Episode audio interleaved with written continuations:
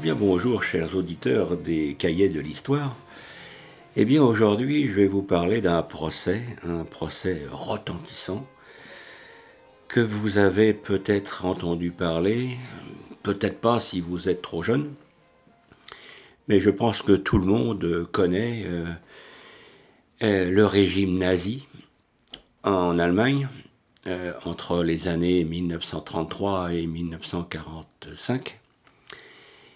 Et euh, tout le monde connaît, plus ou moins, mais certainement, euh, les horreurs qui se sont passées en Allemagne et, en Europe d'une façon générale euh, pendant cette période.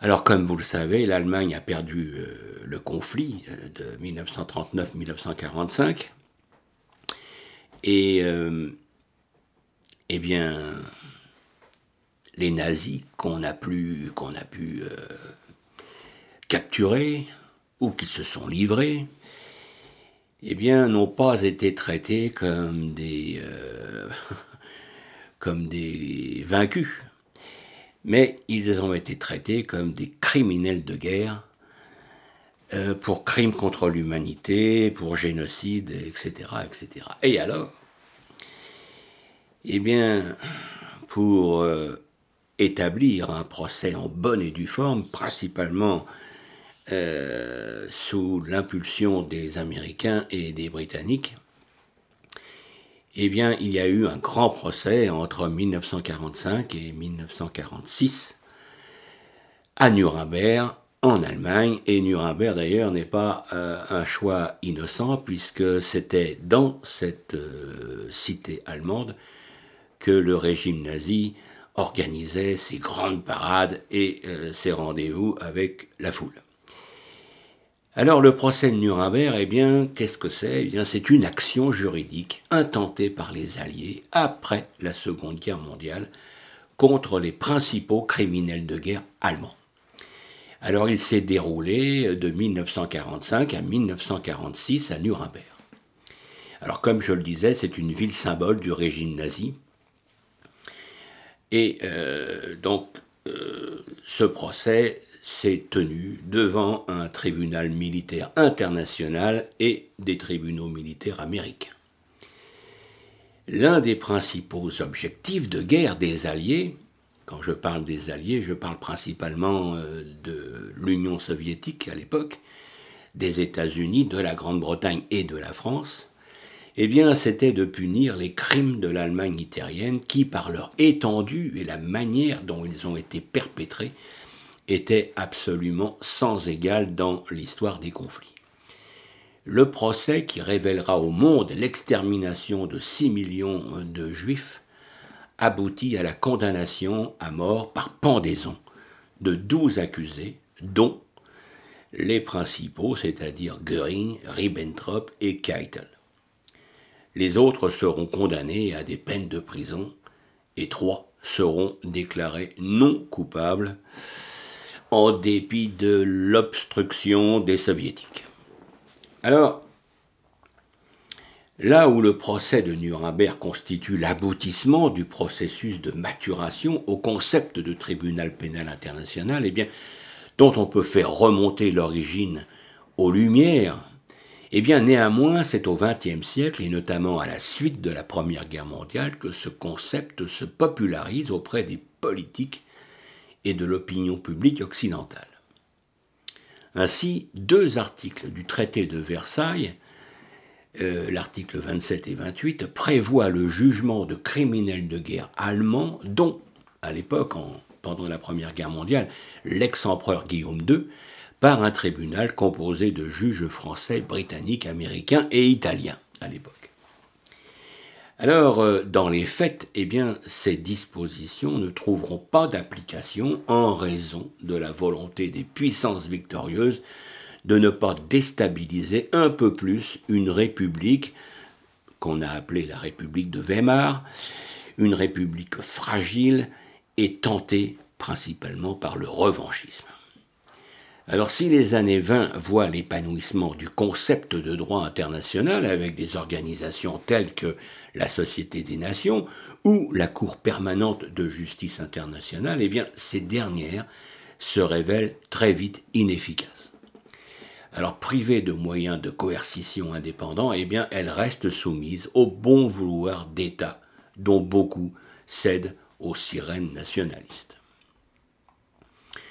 Alors la Seconde Guerre mondiale, marquée d'emblée par des actes de terreur politico-militaire, et notamment durant la campagne de Pologne en 1939, eh bien, redonne une nouvelle vigueur au concept de tribunal pénal international. Les Alliés vont considérer le Troisième Reich, ainsi que le Japon impérial d'ailleurs, comme un régime criminel par nature. Il est alors clair dans l'esprit de dirigeants comme Roosevelt, Churchill et même Staline que les responsables nationaux socialistes allemands devront être jugés par une cour internationale une fois la guerre terminée. Alors il s'agira là de poser par le droit les bases d'une condamnation totale de l'impérialisme allemand et de l'idéologie nazie principalement. Alors cette volonté trouve sa première manifestation concrète avec la création, le 30 octobre 1943, donc en pleine guerre, d'une commission des crimes de guerre des Nations Unies. Alors cette commission, qui regroupe 17 nations, n'est en 1943 qu'un timide premier pas. Alors manquant de moyens propres, elle est d'autre part victime des tensions entre occidentaux et soviétiques, et néanmoins les travaux des juristes qui l'animent vont poser les bases des enquêtes et des procédures qui seront utilisées pour le procès de Nuremberg. Et alors ce dernier ne devient possible, au final, eh bien, euh, qu'avec la fin de la guerre en Europe, mais pas avant. Alors après de nombreuses hésitations et controverses, eh bien, c'est à l'été 1945 que les principales puissances alliées trouvent un accord sur la forme et le fond de ce qui doit constituer un procès pour l'exemple. Et ce fut la première fois. Alors, les accords de Londres du 8 août 1945 permettent la création d'un tribunal militaire international. Celui-ci doit juger quatre types de crimes conspiration en vue de mener une guerre offensive, crimes de guerre, crimes contre la paix et surtout les crimes contre l'humanité. Alors nouveauté en droit, le crime contre la paix et surtout le crime contre l'humanité, défini d'ailleurs comme une violation délibérée et ignominieuse des droits fondamentaux d'un individu ou d'un groupe d'individus, est inspiré par des motifs politiques, philosophiques, raciaux ou religieux. Alors ils répondent au besoin de juger des actes considérés comme inédits dans l'histoire. La procédure criminelle retenue s'inspire du droit européen continental. C'est une procédure accusatoire avec un tribunal composé de juges et non d'un jury. Ceci est important. Le ministère public est composé de représentants de l'Union soviétique, des États-Unis, du Royaume-Uni et de la France, assistés par une armée, bien sûr, de collaborateurs civils. Alors au sein de ceux-ci, eh le représentant américain, Robert Jackson, ancien ministre de la Justice de Roosevelt, se détache par sa forte personnalité. Il entend, par un procès équitable, magnifier la victoire morale des Alliés sur les nazis. J'ai bien dit victoire morale, pas victoire militaire. En plus de leurs représentants du ministère public, les quatre puissances principales fournissent chacune deux juges au tribunal, tous juristes expérimentés, à l'exception notable mais révélatrice du général Nikitchenko général soviétique. Ainsi, ce révolutionnaire, vétéran de la justice militaire de l'armée rouge, est partisan de méthodes expéditives et entend bien protéger la réputation de l'Union soviétique mise à mal par la révélation de crimes comme ceux de Katyn. je peux mettre une parenthèse, mais à Katyn, donc, qui se trouve en Biélorussie, si je ne me trompe pas, eh bien, fut découvert un charnier énorme, énorme, de, milliers de victimes enterrées, et ces victimes étaient uniquement polonaises. Et alors, bien entendu, les Allemands qui avaient découvert ce charnier ont, ont, ont fait l'impossible pour définir, pour décrire que ces assassinats avaient été faits par les soviétiques. Chose que les soviétiques euh, ont refusé d'admettre. Alors, euh, la défense, par contre, est assurée par un collectif d'avocats allemands de qualité. Il a été convenu que le tribunal siégerait, après une séance inaugurale avec remise des actes d'accusation à Berlin, eh bien, le, tribunal siégerait à Nuremberg. Celle-ci est une des rares villes allemandes disposant encore des infrastructures nécessaires pour accueillir le procès et toute sa logistique. Et d'autre part, c'est un choix, comme je le disais au début, hautement symbolique que celui de cette ville bavaroise, lieu des grands rassemblements annuels du parti nazi, qui sera désormais associé à la condamnation universelle de celui-ci. Alors, le tribunal a pour mission de juger six organisations. Le NSDAP, c'est le parti nazi, les SS, le SD, la Gestapo, l'ASA et le Haut Commandement de l'armée, ainsi que 24 hauts responsables du Troisième Reich. Alors, parmi les accusés, eh les plus célèbres et importants, eh on retrouve Martin Bormann, mais il est jugé par contumace parce qu'il n'a jamais été retrouvé et on pense qu'il a été tout simplement euh, tué euh, pendant le siège de Berlin. Il y a Karl Donitz, qui fut euh, le, représentant de la marine nazie et qui fut désigné comme successeur d'Hitler à la, à la tête du Troisième Reich pendant quelques jours et qui fut bien sûr, je le disais, le, leader emblématique de l'arme sous-marine allemande. Il y a également Hans Frank, gouverneur général de Pologne, Hermann Göring principalement, l'incontournable, excusez-moi, chef de la Luftwaffe, et longtemps dauphin du Führer. Il y a également Rudolf Hess, le premier secrétaire d'Hitler, et qui jouera de sa prétendue folie. Il y a Ernst Kaltenbrunner, chef SS euh, des renseignements, Joachim von Ribbentrop, le chef de la diplomatie du Reich, Alfred Rosenberg, un illuminé, l'idéologue du régime, et Albert Speer, l'architecte et technocrate à la tête de la production de guerre allemande depuis 1942. Voilà, ça ce sont les principaux accusés. Il y en a d'autres. Hein. Alors,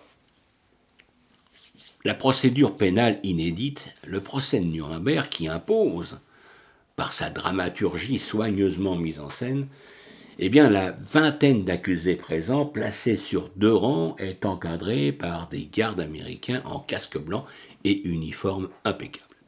Sur les côtés de la grande salle d'audience du palais de justice, on retrouve l'accusation et le ministère public. Les débats et échanges sont lents et compassés, notamment en raison euh, d'un système de traduction simultanée encore dans, dans l'enfance. Alors, assommés par la chaleur, des lumières puissantes de l'endroit, eh bien, les accusés ont bien du mal à faire bonne contenance face aux nombreux journalistes présents. Seul Hermann Göring transfiguré par la désintoxication morphinique, se paye le luxe de fanfaronner. Oui, il faut dire que Hermann Göring était totalement euh, intoxiqué à la morphine. Alors le discours d'ouverture du procureur Jackson place d'emblée le procès à un niveau éthique singulier. Les méfaits que nous cherchons à condamner, dit-il, et à punir ont été si prémédités, si haineux et si dévastateurs que la civilisation ne peut en ignorer la commission, car elle ne pourrait survivre à leur répétition. Il s'agit là bien de faire œuvre pour les générations à venir. Néanmoins, les juges, tout comme les accusés, savent que Nuremberg est aussi la justice des vainqueurs. Alors des vainqueurs qui, aussi bien du côté occidental que soviétique, ne sont pas exempts de reproches. Ainsi, Britanniques et Américains ne peuvent absolument pas ignorer les effets des bombardements de terreur auxquels ils ont soumis l'Allemagne pendant des années, et principalement en 44 et 45, et dont les stigmates sont encore très visibles. Quant aux soviétiques, ils représentent un régime totalitaire lié à l'Allemagne par un pacte qu'ils ont signé euh, fin août 1930, euh, 1939 et jusqu'au 22 juin 1941, et dont les troupes ont participé à un nettoyage ethnique massif des populations allemandes de l'Est. Quoi qu'il en soit, on ne peut nier à l'accusation de ne pas avoir méticuleusement fait son travail. La somme de documents présentés et la qualité des enquêtes qui ont été menées représentent encore aujourd'hui une source incontournable dans l'étude du Troisième Reich et des crimes qui ont été commis en son nom les structures, les rapports de force et les ambiguïtés de l'empire constitué par Hitler y sont exposés avec un luxe de détails impressionnant. Alors fortement médiatisé, le procès, d'ailleurs filmé par John Ford, permet à l'opinion publique internationale de découvrir toute l'ampleur des persécutions, massacres et génocides attribués à l'Allemagne nazie. Alors, l'accusation aborde l'ensemble des questions selon une procédure chronologique, méthodique, qui complique souvent le travail de la défense. Alors, initialement, et sous la pression exercée par Göring, les accusés se sont entendus pour faire du procès une tribune pour défendre le nazisme et son fureur. Ils insistent notamment sur l'existence du complot juif dont le procès qu'ils subissent serait, d'après eux, l'ultime incarnation. Mais, au fur et à mesure qu'implacablement la mécanique totalitaire du Troisième Reich est décortiquée par l'accusation, eh bien ce front défensif se fissure. Les jalousies, les rivalités, les haines qu'Hitler avait sciemment cultivées afin de dominer ses subordonnés, eh bien refont surface de manière la plus crue et la révélation, à grand renfort de témoignages, des atrocités commises à l'Est et au nom de l'idéologie raciste, constitue la goutte d'eau qui a fait déborder le vase. Alors, Albert Speer est le premier à se distancer ouvertement du dictateur nazi et de ses politiques. Bien que lourdement impliqué dans l'exploitation de la main-d'œuvre forcée, notamment en provenance des camps de concentration, eh bien, euh, l'architecte n'hésite plus à présenter Hitler comme un fou dont il avait fini par ignorer les ordres, ce qui est exact. Il entraîne à sa suite plusieurs accusés, dont Hans Frank et Baldur von Schirach. Baldur von Schirach, qui était le chef des jeunesses hitlériennes, et qui vont s'opposer régulièrement aux fidèles d'Hitler que Göring pense mener à la baguette. Alors malgré un baroudonneur de deux heures, le 13 mai 1946, eh bien Göring échouera dans sa tentative d'exonération du chef nazi et de sa personne par la même occasion. Alors à l'automne 1946, après près de dix mois de procédure, eh le tribunal malgré toutes ces ambiguïtés, est parvenu à faire la lumière sur l'essentiel des crimes nazis. Alors si l'accusation de complot en vue de mener une guerre offensive s'est révélée difficilement soutenable, et ce en partie en raison de ce que les nazis savaient sur les projets staliniens, un précédent crucial pour l'avenir a été établi. Les crimes contre la paix, les crimes de guerre, et contre l'humanité sont irréfutables et amplement documentés dans les actes du procès. Il ne reste plus qu'à statuer sur les sentences des accusés. Alors sur ce point, eh bien l'intransigeance des soviétiques s'oppose à une relative clémence des alliés occidentaux. Et ceci dans le contexte plus général du processus de dénazification. Il est cependant clair que les deux côtés, on entend déjà séparer le bon grain de l'ivraie, en prévision de l'établissement d'un futur État allemand. À l'exigence de justice, eh bien, s'opposent des nécessités politiques et administratives. Alors au final, au final, le 1er octobre 1946, quatre organisations nazies sont condamnées. Le NSDAP, la Gestapo, l'ASS, l'ESD. Euh, le fait que le haut commandement de l'armée ait été épargné n'est pas innocent et contribuera à la légende d'une armée allemande correcte, entre guillemets, ce qui n'a pas toujours été le cas.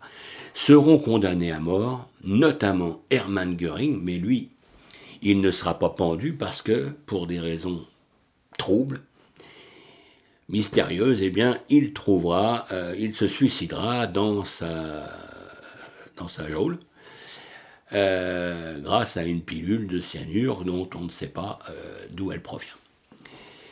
Alfred Jodl, Wilhelm Keitel, Kaltenbrunner, Rosenberg et Bormann en réalité, comme je le disais, mort durant la bataille de Berlin. S, lui, écope de la peine de la prison à vie, et il finira d'ailleurs par se suicider seul dans sa prison en 1987. Speer, il a été condamné à 20 ans. Donitz, eh bien, il a été condamné à 10 ans et peut-être, peut-être aidé par le témoignage de l'amiral américain Nimitz, qui reconnut que les États-Unis menèrent eux aussi une guerre sous-marine à outrance contre les Japonais. Alors, le tribunal de Nuremberg, eh bien, euh, outre d'avoir fait devant l'histoire le, le, procès du Troisième Reich, aura posé les bases du concept de juridiction pénale internationale. Alors cet héritage juridique, reconnu par les Nations Unies, finira par s'incarner, après de nombreux errements, dans la Cour pénale internationale à La Haye, aux Pays-Bas. Et ceci en 1998. Alors quant aux définitions des crimes contre la paix et des crimes contre l'humanité, eh bien, elles auront imposé un nouveau standard en matière d'éthique dans les relations internationales on pourra bien évidemment déplorer leur peu de substance quant à la réalité des rapports de force internationaux. Mais depuis 1945, d'autres génocides auront en effet ensanglanté le monde entier, mais il n'en reste pas moins que l'appareil institutionnel nécessaire au jugement de leurs auteurs existe. Et plus encore, eh bien, les valeurs qui sous-tendraient un tel jugement ont aujourd'hui valeur universelle, du moins on peut l'espérer. Eh bien voilà ce que je pouvais vous dire, chers auditeurs, sur euh, le procès de Nuremberg, qui fut euh, quelque chose d'extraordinaire et qui a mis fin euh, au nazisme. Eh bien, je vous remercie de votre écoute et si vous souhaitez en apprendre davantage, eh bien, je vais vous donner donc trois euh, informations. Le premier, c'est un, gros livre, Le procès de Nuremberg, de Jean-Marc Varro, qui a été édité en 2003 chez Perrin. Vous avez également euh, Les entretiens de Nuremberg de Léon Goldenson, qui a été édité chez Flammarion en 2005. Et puis, euh, de Joseph Kessel, vous avez les derniers jugements, c'est-à-dire les procès Pétain, Nuremberg et Eichmann qui a été donc jugé euh, en Israël en 1960 ou 61. Eh bien voilà, voilà ce que je pouvais vous dire. Alors moi je vous remercie de votre écoute et euh, je vous dis à très bientôt pour euh, une nouvelle histoire. Merci, au revoir.